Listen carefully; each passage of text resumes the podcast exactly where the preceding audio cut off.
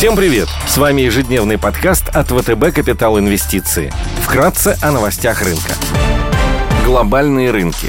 После обновления очередного максимума индексом S&P на фоне позитивной отчетности и восстановления нефтяных котировок, сегодня сентимент сменился на умеренно негативный. Фьючерсы на S&P и Евростокс снижаются на процента. Развивающиеся рынки в небольшом минусе – минус процента. Азиатские рынки торгуются в красной зоне. Распространение коронавируса в Азиатско-Тихоокеанском регионе продолжает оказывать давление на нефтяные котировки. Несмотря на восстановление спроса в Китае и его успехи в борьбе с ковидом, бренд торгуется чуть выше 70 долларов за баррель. Унция золота стоит 1794 доллара. Доходность по десятилетним гособлигациям США выросла до 1,29%.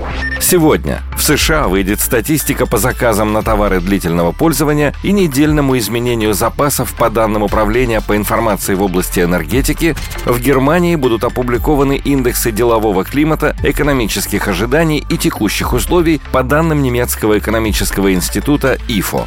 Корпоративные новости. ТМК и Детский мир опубликуют финансовые результаты по МСФО за второй квартал 2021 года. Среди крупных иностранных эмитентов сегодня отчитываются Salesforce и Splunk. Идеи дня. На днях японский автоконцерн Toyota объявил о сокращении производства на 40% в сентябре. На ситуацию повлияло резкое увеличение заболеваемости COVID-19 в Малайзии и Вьетнаме, из-за которого увеличилась нагрузка на цепочки поставок и усложнился процесс закупки запчастей. На фоне этих новостей акции компании скорректировались более чем на 8%. Несмотря на сокращение производства, компания не пересматривала планы по выпуску автомобилей на 2021 и 2022 годы, ожидая нормализации ситуации с поставкой чипов уже в октябре. Негативные эффекты, вызванные дефицитом полупроводниковых компонентов, скорее всего будут временными. Менеджмент уже ведет переговоры с новыми поставщиками, а у компании есть все шансы нарастить производство в четвертом квартале и выполнить план.